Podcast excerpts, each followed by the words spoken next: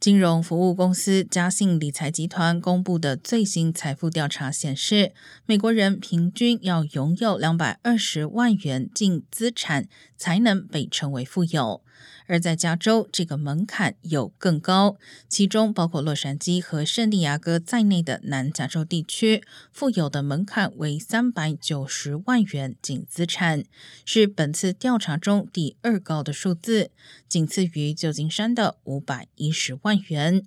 不过，受调者感到财务舒适的平均金额为七十七万四千元，远低于二零一八年时的一百四十万元。